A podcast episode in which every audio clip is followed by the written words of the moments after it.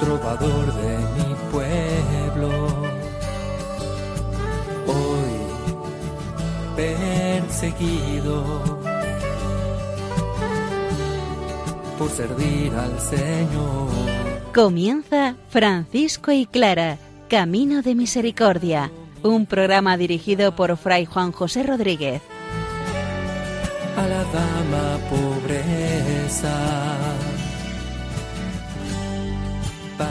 Poder estar más cerca de Dios. Yo, Clara. Un abrazo de paz y bien, hermanos. Comenzamos con las oraciones de San Francisco. No puede ser de otra forma que la primera. Aquella oración que Francisco hace cuando busca qué es lo que quiere el Señor ante él. La oración de San Francisco ante el Cristo de San Damián. Por otra parte, comenzamos hoy a trabajar la regla de Ugolino, un escrito de este cardenal protector de la orden que ayuda a resituar la forma de vida clariana dentro de la Iglesia en un momento de evolución. No podemos hacerlo si no es desde la palabra del Señor, que a continuación vamos a escuchar.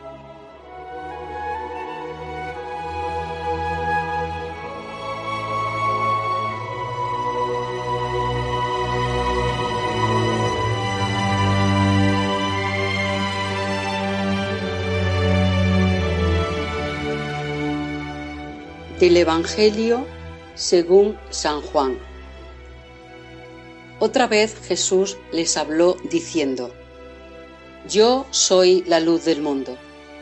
El que me sigue no andará en tinieblas, sino que tendrá la luz de la vida. Por eso me ama el Padre, porque yo pongo mi vida para volverla a tomar. Nadie me la quita, sino que yo de mí mismo la pongo. Tengo poder para ponerla y tengo poder para volverla a tomar. Este mandamiento recibí de mi Padre.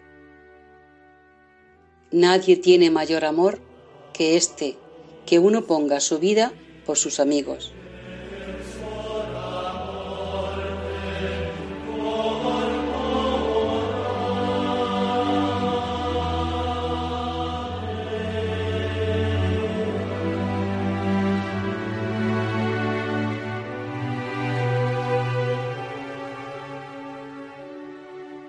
Oración ante el Cristo de San Damián está hecha en torno al año 1206, en aquella etapa decisiva de la conversión de Francisco.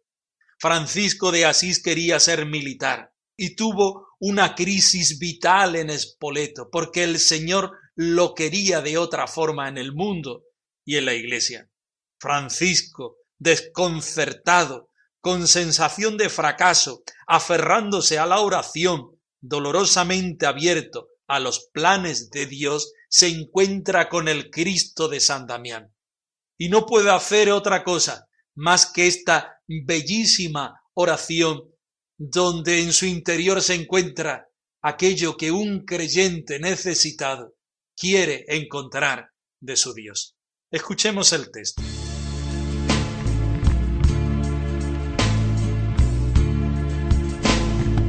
Alto y glorioso Dios, ilumina las tinieblas de nuestro corazón. Danos una fe recta, una esperanza cierta, una humildad profunda y una caridad sabiduría y discernimiento para conocer tu verdadera y santa voluntad. Sumo, glorioso Dios, ilumina las tinieblas de mi corazón y dame fe recta, esperanza cierta y caridad perfecta, sentido y conocimiento, Señor, para que cumpla tu santo y verdadero mandamiento. Padre Francisco,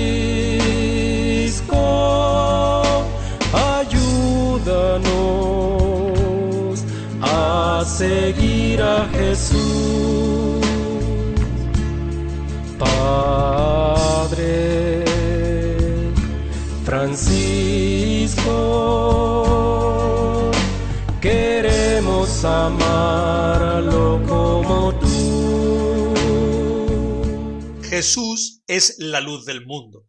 Quien se encuentra con Jesucristo se encuentra con la vida, con la vida en mayúscula. Encontramos a un Francisco que está fracasado, pero un Francisco que no está quieto, está en búsqueda.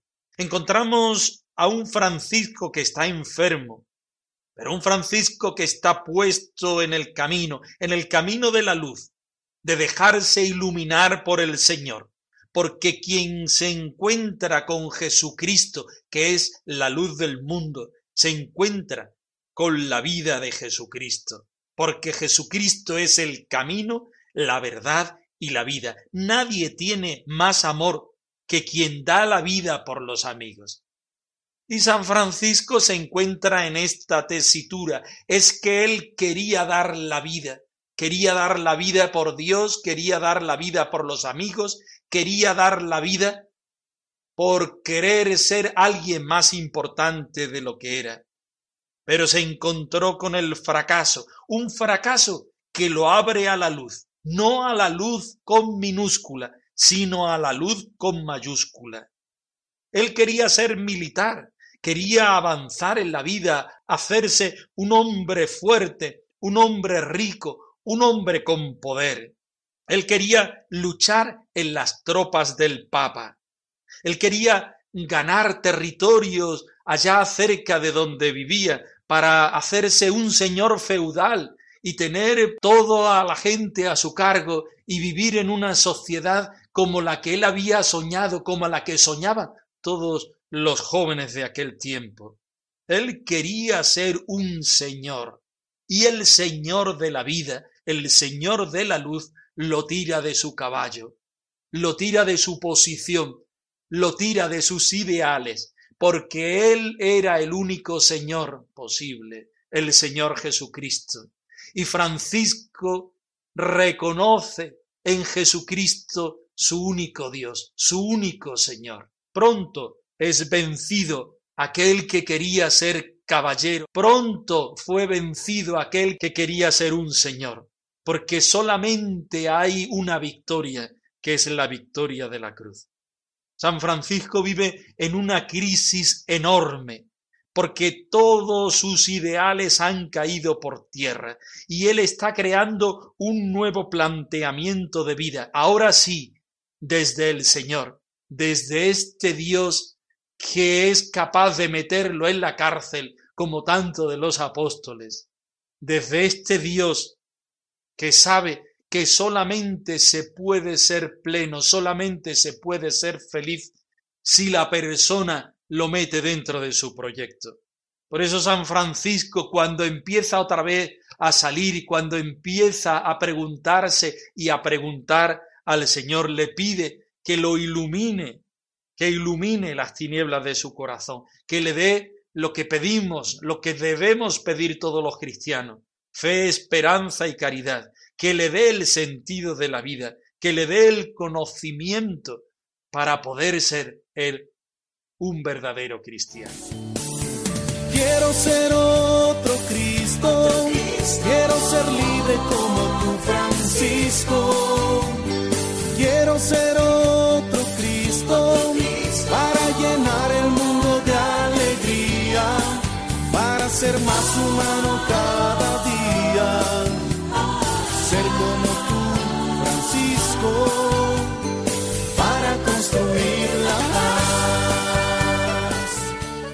nos encontramos con la oración en sí, una oración escrita en italiano antiguo no podía ser de otra manera. después se tradujo al latín. Se encuentra el texto originario en Oxford.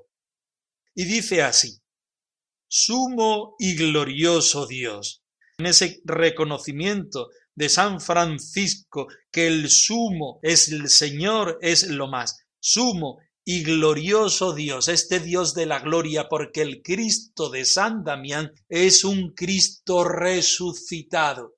La cruz no le sirve de patíbulo donde Él está muerto y de donde pende el peso de su cuerpo, sino que la cruz de San Damián le sirve de trono a este Cristo glorioso resucitado, este Cristo que tiene los ojos bien abiertos y los oídos también bien abiertos para escuchar.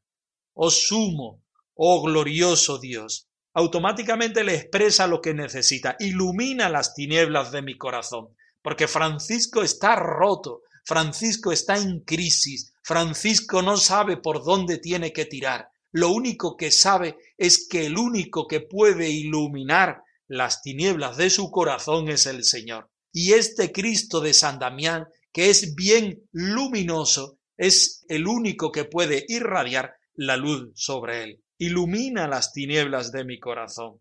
Y a continuación viene la petición de todo cristiano.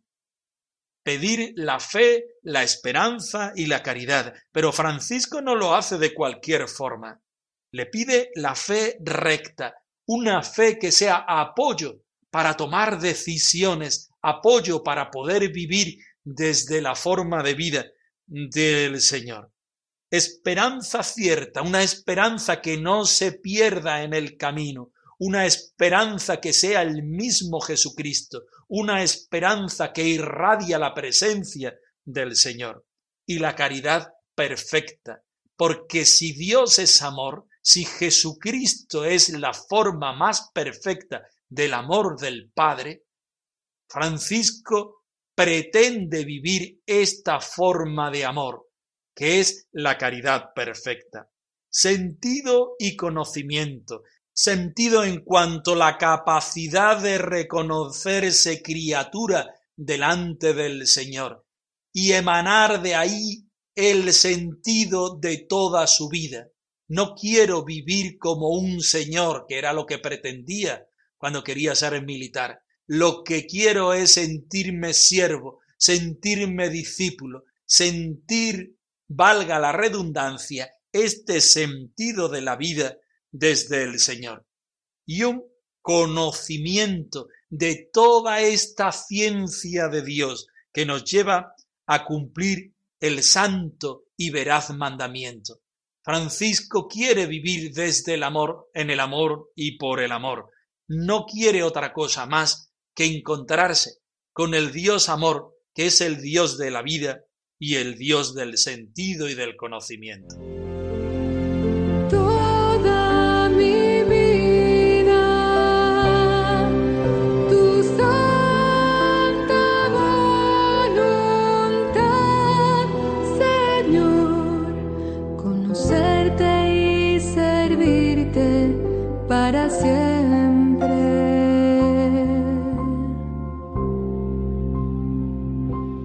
Conocer el ahora de San Francisco cuando hace esta oración nos ayuda a ponernos nosotros también en nuestro propio camino.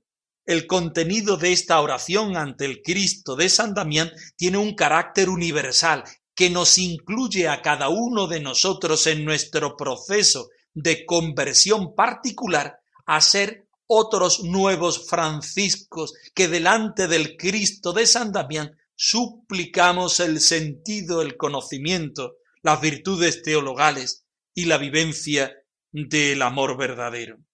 La conversión en cristiano, podemos decir también en franciscano, cómo no, comienza por volverse ante Dios de una manera particular y personal porque el Señor es el único que nos puede dar la luz, el único que es fuente de luz. Dios no es una idea, Dios es una persona, la persona de Jesucristo, alguien viviente y absoluto, volvemos a recordar que el Cristo de San Damián no es un Cristo muerto, es un Cristo resucitado. Por ello, la experiencia del creyente delante del Cristo de San Damián, como la de San Francisco en su día, no es otra cosa que darnos cuenta de quién es Él y quiénes somos cada uno de nosotros. En esa experiencia íntima del encuentro con el Señor, haciéndonos disponibles a su voluntad. San Francisco desde aquel día, quizá antes, pero hasta el día de su muerte, repetía incesantemente, Señor, ¿qué quieres que haga? Porque el Señor siempre nos puede ir dando más sentido, más conocimiento, aumentando la fe, la esperanza y la caridad. No hay una conversión verdadera si no hay una iluminación anterior que solamente puede venir del Señor. Nosotros tenemos que pedirle al Señor que ilumine las tinieblas de nuestro corazón, pero es Él el que nos da la luz. Sin su luz nosotros no podemos convertirnos. Somos conscientes de que somos llamados a vivir en la fe, la esperanza y la caridad, pero es Él quien nos tiene que dar la fe recta, la esperanza cierta, la caridad perfecta. Nosotros somos conscientes de nuestra falta de sentido y de conocimiento. Por eso le pedimos al Señor que nos lo dé. Es Él quien los da. Nosotros somos los mendigos que suplicamos al Señor este sentido y este conocimiento para vivir en el amor de Dios.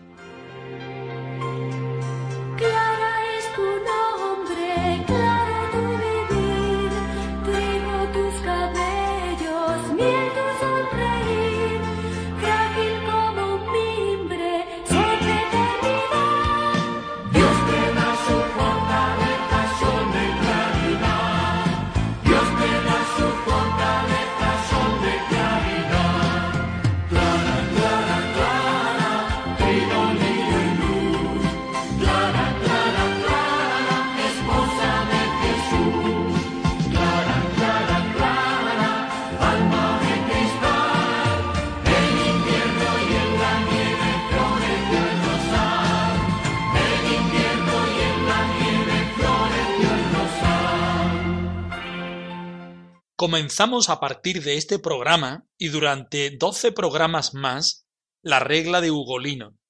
Evidentemente la regla de Ugolino no es de Santa Clara, pero sí el cardenal hace un hincapié especial en reafirmar, reordenar y actualizar la forma de vida de las clarisas, de las hermanas pobres de Santa Clara el concilio lateranense IV obliga a todas las nuevas formas de vida que se adecuen a una regla anterior.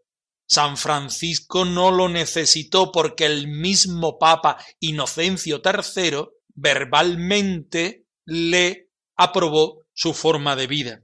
Pero no fue así con las hermanas Clarisas, con las hijas de Santa Clara, que tuvieron que adaptarse a la regla de San Benito. Hay similitudes entre la vida de las clarisas y de las benedictinas, pero evidentemente hay también muchas diferencias. Por eso Santa Clara, por eso los hermanos franciscanos siempre pidieron al Papa que tuviera en cuenta las particularidades de la forma de vida propia de las clarisas. He aquí el privilegio de la pobreza que hemos estudiado y he aquí las distintas reglas que aparecen posteriormente. Nos enfrentamos a partir de este programa con los capítulos de la regla del cardenal Ugolino. Acojamos en ella ese deseo de ir actualizando la forma de vida de las hermanas, siendo fiel siempre a lo que pide la Santa Madre Iglesia.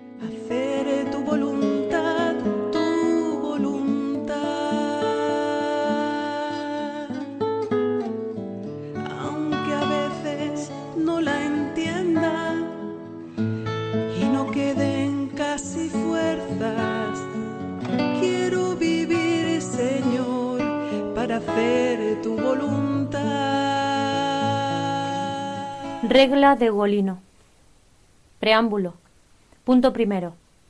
Gregorio Obispo, siervo de los siervos de Dios, a sus hijas amadas en Cristo, abadesa y monjas del monasterio de Santa María de las Vírgenes de la diócesis de Pamplona, les desea salud y les otorga su bendición apostólica. Cuando se nos pide una cosa justa y honesta, tanto la virtud de la equidad como el necesario orden exigen que en cumplimiento de las obligaciones de nuestro oficio llevemos a su debido efecto lo solicitado. Por lo cual, hijas queridas en el Señor, prestando grato asentimiento a vuestra justa súplica, hemos optado por insertar en la presente bula la forma y el tenor de vida que consignamos a todas las monjas pobres reclusas, mientras ocupando un oficio inferior, ejercíamos el cargo de legado pontificio en las regiones de Toscana y Lombardía y como nuestra voluntad es que ese tenor de vida se observe siempre inviolablemente en vuestro monasterio, lo confirmamos con nuestra autoridad apostólica y lo corroboramos con la garantía del presente escrito. Aunque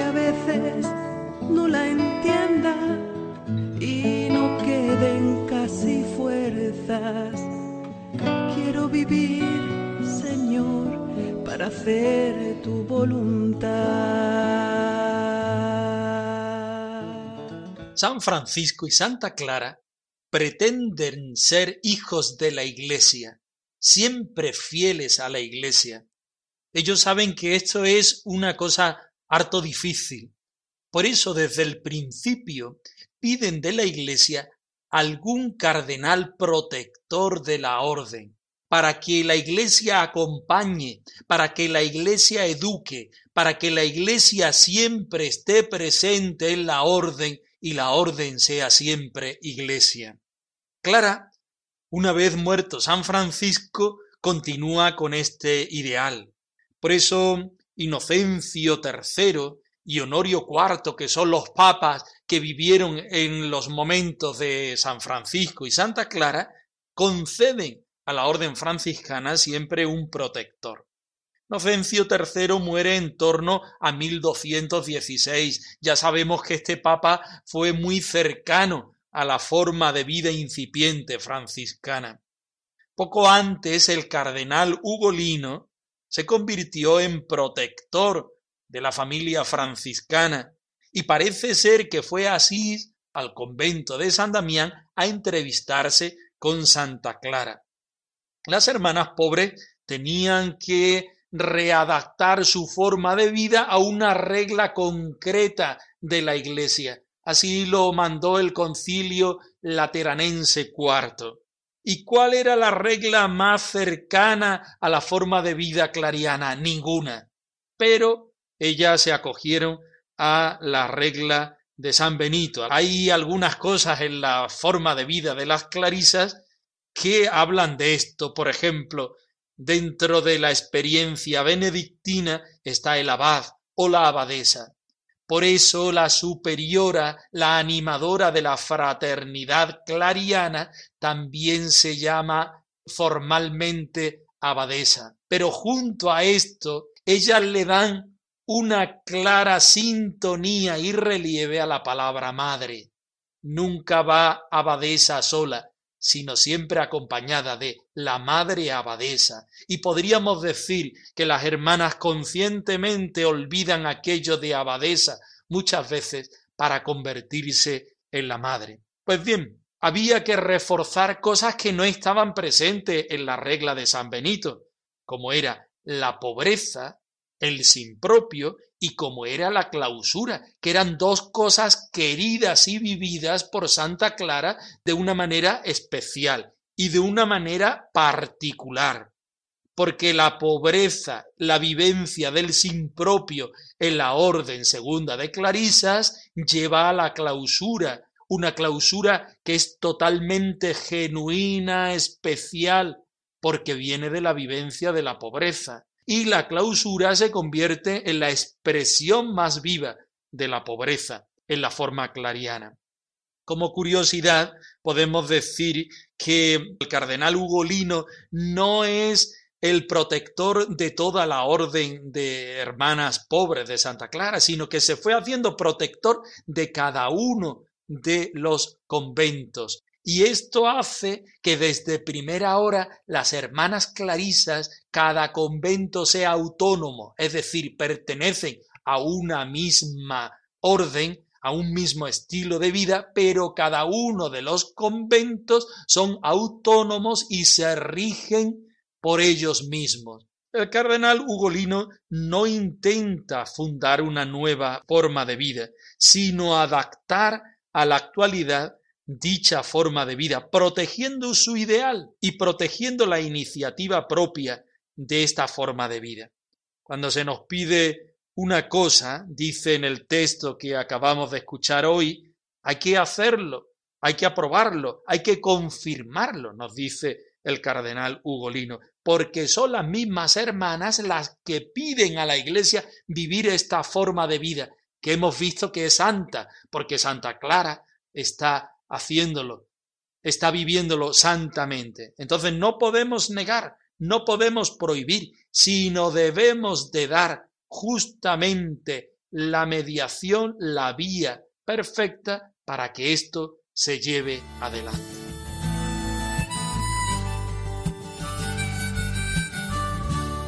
francisco y clara arroba radiomaria.es. Os dejamos la dirección del correo electrónico por si queréis poneros en contacto con nosotros en algún momento. Nosotros nos despedimos, no antes sin ofreceros la bendición del Señor resucitado al más puro estilo franciscano.